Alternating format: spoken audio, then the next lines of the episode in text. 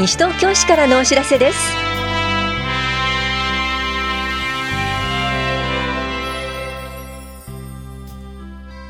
今日は障害のある方への主な福祉施策。多摩北部広域子ども体験塾。多摩六自然と都会のサバイバルなどについてお知らせします。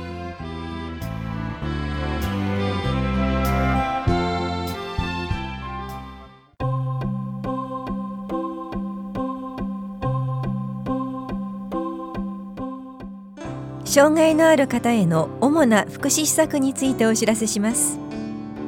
西東京市で行っている障害者の方などへの主な助成制度やサービスについてご案内します。舗装具日常生活用具住宅設備は舗装具費の給付。日常生活用具の給付。住宅設備改善費の給付。家具等転倒防止器具の支給。中等度難聴時補聴器購入費の助成があります。障害福祉サービスは介護給付費訓練等給付費障害児通所給付費などの支給。計画相談支援。移動支援利用助成。生活サポート利用助成。日中一時支援利用助成。地域活動支援センター利用助成があります。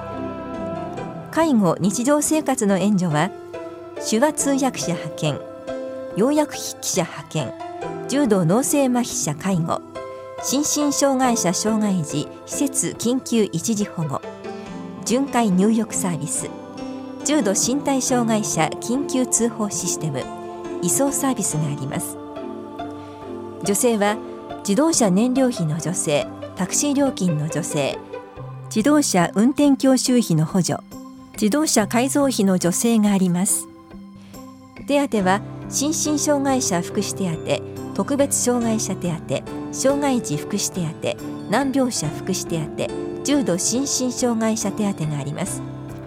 相談窓口は障害者総合支援センターフレンドリーとして相談支援センターエポック地域活動支援センターハーモニーと障害者就労支援センター一歩があります。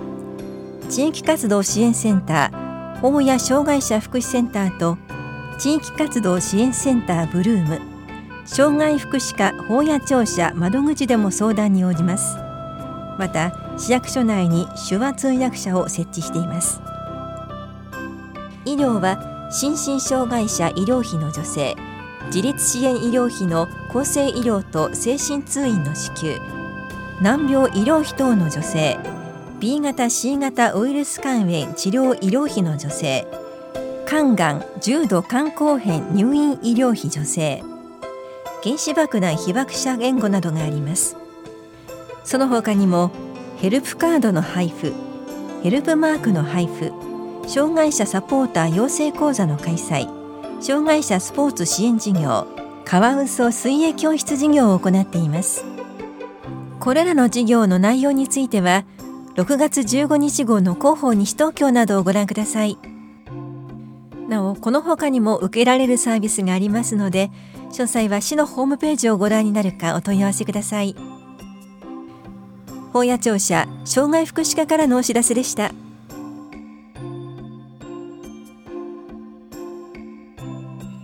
多摩北部広域子ども体験塾。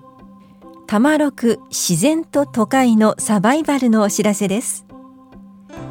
自然界を楽しむテクニックや防災に関するさまざまな知識技術を学ぶ体験をします。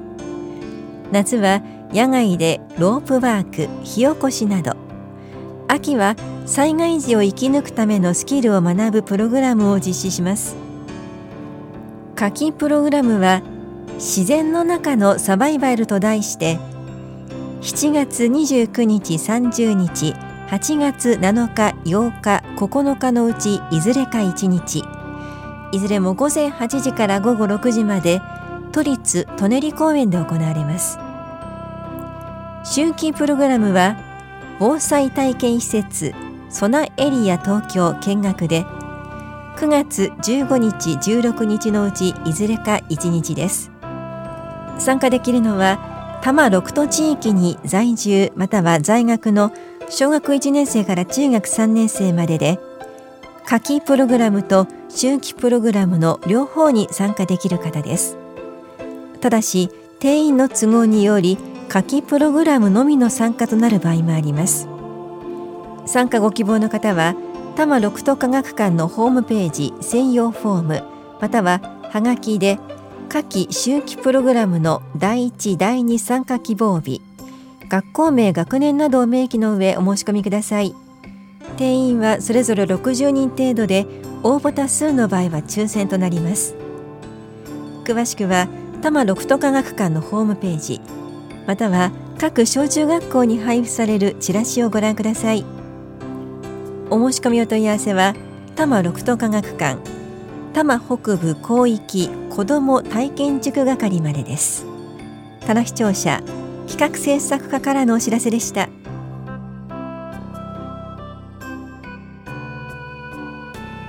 ガーデニングのボランティア技術者募集のお知らせです。西東京市と共同で市内の花壇41カ所に花を植え管理をしている西東京花の会ではガーデニングの技術者の募集をしています。西東京花の会のメンバーと一緒に花と緑に包まれた安らぎのある地域環境づくりを実践しませんか？募集しているのは花壇作り花苗作りバラ栽培ハーブ栽培寄せ植え園芸福祉コミュニティガーデンガーデニング講座などに関しての知識や技能資格園芸の実務経験や関心のある方です。詳しくは西東京花の会担当小山田さんまでお問い合わせください。ホームページもあります。緑講演課からのお知らせでした。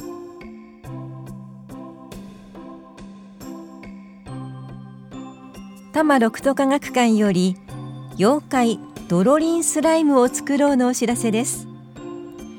とってもよく伸びるスライムを作ってその秘密を探ってみましょう。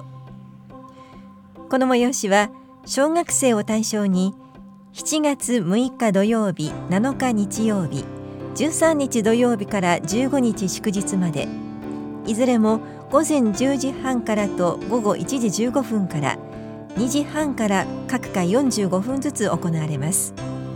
材料費1620円と入館券大人500円高校生まで200円が必要です。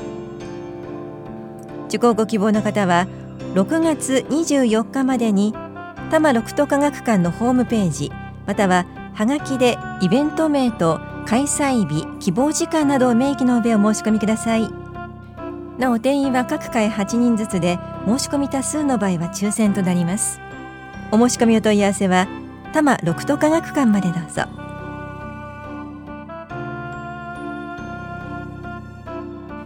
ダメ絶対薬物乱用防止街頭キャンペーンのお知らせです。6月26日は国際麻薬乱用撲滅デーです。覚醒剤や大麻危険ドラッグなどの薬物は脳や中枢神経をはじめ心身に大きなダメージを与えます。薬物を乱用することで家族や友人を巻き込み大切な人生を崩壊させてしまいます。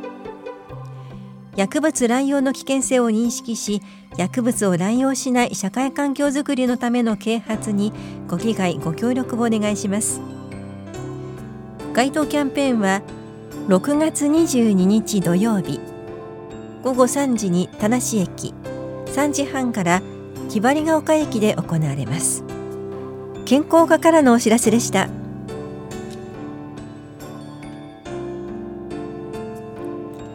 女性のための自分史講座のお知らせです。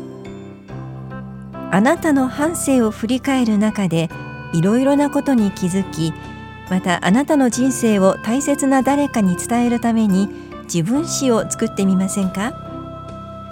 この講座は自分史活用アドバイザーの遠藤博之さんを講師に迎え7月9日火曜日午後2時から4時まで住吉会館ルピナスで行われます。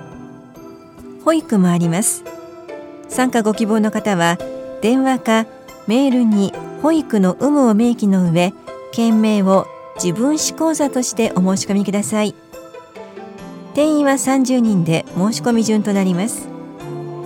お申し込みお問い合わせは男女平等推進センターまでです。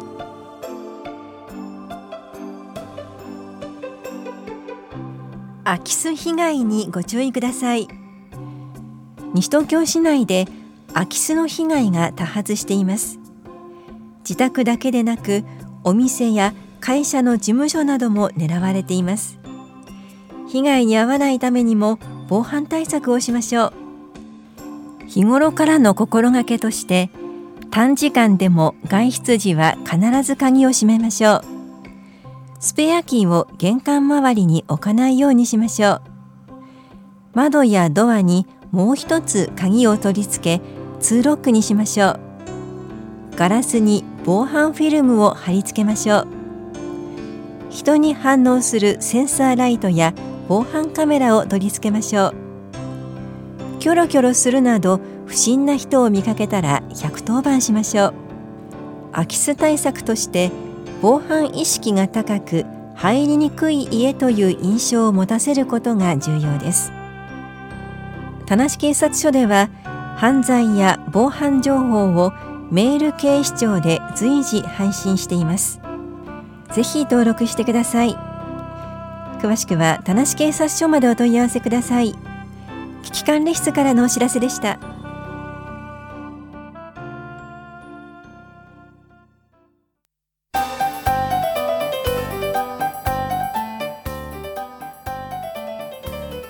知症サポーター養成講座のお知らせです。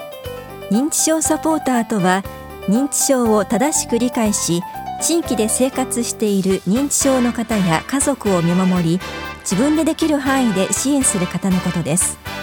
認知症とは何かを基本から学びませんか？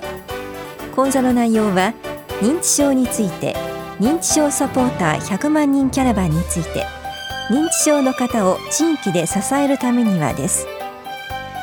受講できるのは西東京市内在住在勤で認知症サポーター養成講座を受講したことのない方です。参加者にはサポーターの証であるオレンジリングを差し上げます。この講座は6月29日土曜日午後2時から3時半まで田無総合福祉センターで行われます。受講ご希望の方は6月24日までに電話かメールでお申し込みください。なお定員は50人で申し込み順となります。なお5人以上集まれば市内どこでも出張講座をします。お申し込みお問い合わせは法屋庁舎高齢者支援課までどうぞ。